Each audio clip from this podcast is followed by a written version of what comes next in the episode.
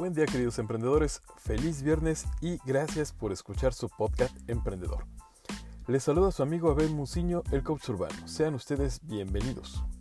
Sigamos dándole forma a este esfuerzo en conjunto y el pasado miércoles les platiqué sobre el inicio de las ventas y sus fases. Ahora sigamos con la teoría de la necesidad versus satisfacción. Ok, empecemos. La venta orientada al cliente es el sistema que debe aplicarse a la venta dentro de la empresa con una gestión orientada al mismo. Esta teoría de la necesidad versus satisfacción propone que debe considerar al comprador o al cliente como un sujeto activo donde el objeto del vender es conocer y comprender las necesidades actuales y futuras del cliente para satisfacer de manera rentable. La venta es un proceso compartido entre vendedor y comprador para llegar a un punto donde las necesidades del cliente y los beneficios del producto se encuentren. El objetivo del vendedor es establecer una relación duradera con el cliente para que ambos salgan beneficiados. La venta es un proceso de intercambio cuyo fin es conocer las necesidades de los clientes y satisfacerlas con el producto. El sistema de satisfacción de necesidades comprende una serie de actuaciones. 1. La búsqueda y análisis de las necesidades del cliente. El vendedor utiliza la técnica de las preguntas para descubrir las necesidades reales del cliente que puedan ser satisfechas por su producto o servicio. 2.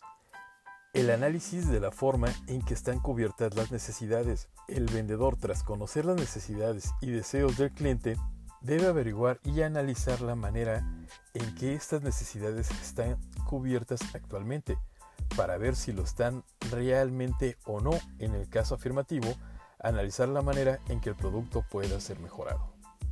3. Presentación de un producto o servicio que satisfaga las necesidades del cliente.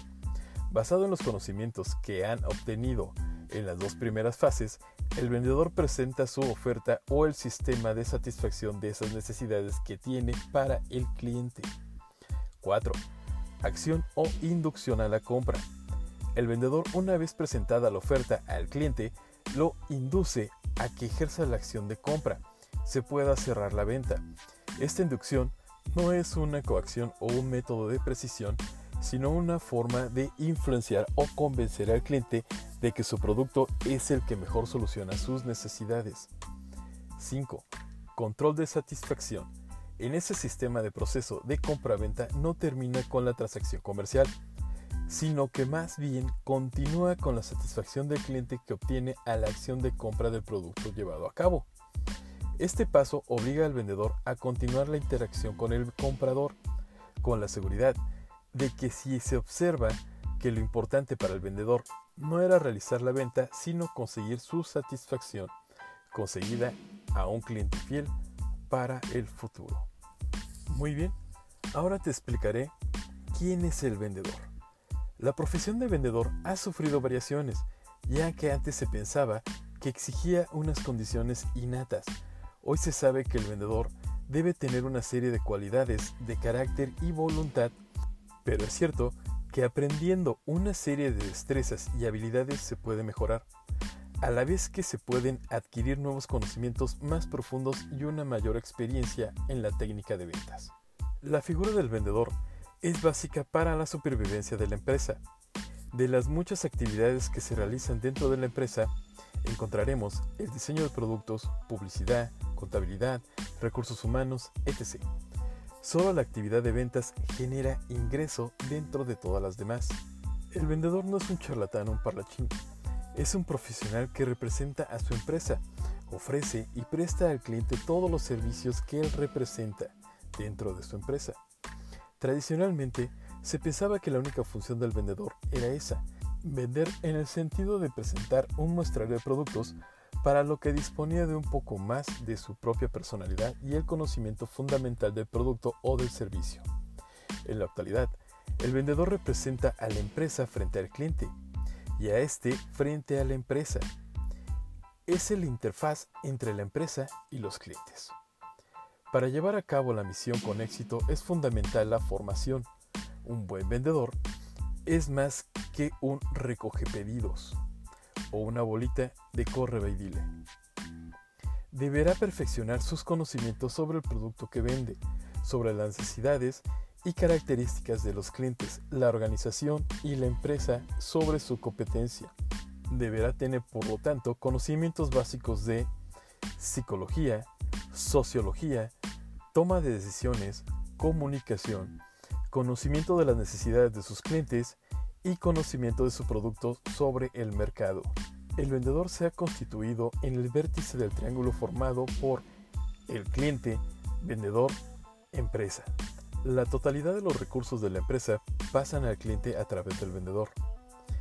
Ahora te platicaré las clases de los vendedores. Son muchos los tipos de profesionales de las ventas que existen y por lo tanto muchas las clasificaciones sobre el distinto tipo de los vendedores. La calificación de los vendedores que vamos a basar en aquella se organiza en la base de los puestos de trabajo que desempeñan.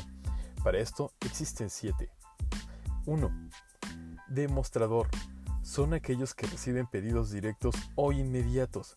Lo habitual es que se encuentren situados detrás del mostrador.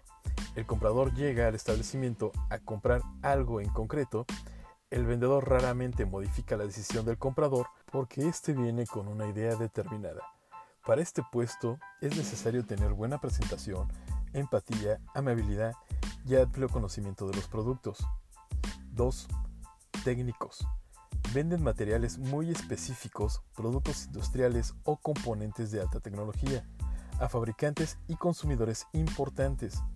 Deben tener amplio conocimiento de las características del producto teniendo presente al mismo tiempo que su labor primordial es vender. Es necesario que posea empatía y perseverancia. Ejemplo, persona que acude a una empresa para ofrecer un sistema de vigilancia a los colaboradores de la misma explicando su manejo, sus beneficios, etc. 3. De autoventa. Son los conocidos como vendedores ambulantes casi siempre relacionados con el hogar. Se incluyen los vendedores de venta a domicilio o de mercadillos. Este tipo de trabajo hay que tener en cuenta el cumplimiento de un horario, habilidades de autoventa, deben mostrar una imagen agradable, demostrando ser pacientes ya que se enfrentan a un grupo muy heterogéneo de clientes. Ejemplo, personas que realizan venta directa a domicilio y canvaseo. 4. Promotores demostradores. Informan a la clientela sobre las novedades de los productos o servicios. A la vez que informan, analizan las necesidades de los clientes. Este tipo de vendedores son los encargados de realizar demostraciones en ferias comerciales centros comerciales.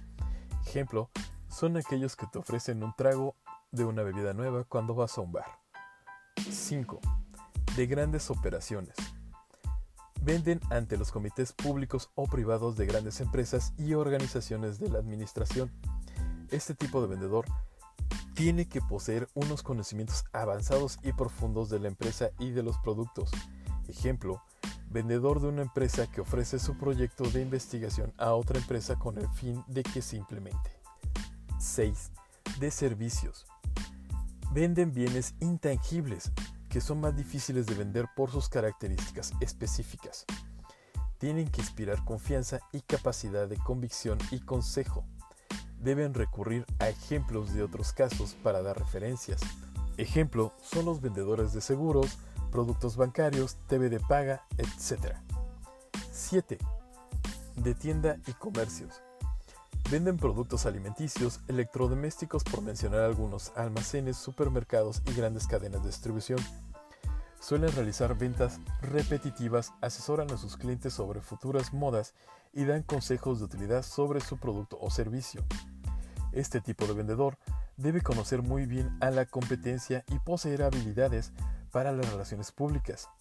En general, es una de las ventas más difíciles, por el esfuerzo que requiere viajar constantemente. Ejemplo, representante de productos farmacéuticos, visitas a doctores, etc. Tomando en cuenta lo anterior, otras clasificaciones sobre tipo de vendedores son repartidor, entrega de producto y toma de pedidos, encargado de tienda, dirige y vende, itinerante, visita diferentes distribuidores para evitar rupturas de stock, promotor, no vende, sino que anima las promociones de los productos de venta. Prospector. No toma pedidos, solo informa. Ejemplo, un visitador médico. Técnico. Aconseja y ayuda a descubrir nuevas tecnologías. Directo. Necesita de la creatividad y la negociación para vender. Negociadores. Operaciones complejas que requieren formación técnica y reguladora. ¿Ok? Pero también debes considerar la diferenciación de vendedores con sus supervisores que se manejan en algunos casos, como supervisor repartidor, también funge como repartidor de producto físicamente. Encargado de ventas, es el encargado de tomar pedido y entregarlo, por ejemplo, sobre grandes almacenes. Supervisor itinerante, visita a sus colaboradores, distribuidores, detallistas y toma pedidos. Promotor de marketing, no vende, anima los puntos de ventas a través de operaciones promocionales. Prospector comercial, visita médicos y representa los productos. El vendedor directo busca a los clientes, la clave es la creatividad de las ventas. A grandes rasgos, un supervisor de ventas es el responsable de establecer un plan de trabajo para el equipo de ventas, capacitar a los vendedores para cumplir las metas estipuladas, preparar los productos de ventas, así como los productos de gasto, buscar y elegir otros canales de distribución y venta, investigar, sugerir, elaborar planes promocionales y sobre todo, vender. Muy bien queridos oyentes, en nuestro siguiente capítulo reforzaremos el tema con actividades del vendedor. Recuerda esto, pues es muy importante. Lo que acabas de escuchar no solo aplica para ser un gran empresario, también te ayudará a ser parte fundamental y un gran socio de la empresa para la que laboras, pues tú eres una persona altamente capacitada laboral y empresarialmente. ¿Ok? No olviden que los domingos son domingos financieros. Muy bien, con esto termino queridos emprendedores. Por favor síganme en Instagram, Twitter, únanse a mi grupo de Facebook Emprendedores Jalapa, busquen mi perfil Godín en LinkedIn y en todos me encuentran como Abel Muciño, el coach urbano. Compartan y hagamos crecer esta comunidad. En lo personal creo firmemente que el conocimiento no se comercializa, el conocimiento se comparte. Por tal razón les pido por favor ayúdenme a seguir compartiendo. Recuerden, ustedes son personas muy importantes y muy valiosas. No permitan que nadie les diga lo contrario. Mucho éxito en su camino mis queridos oyentes y hasta la próxima.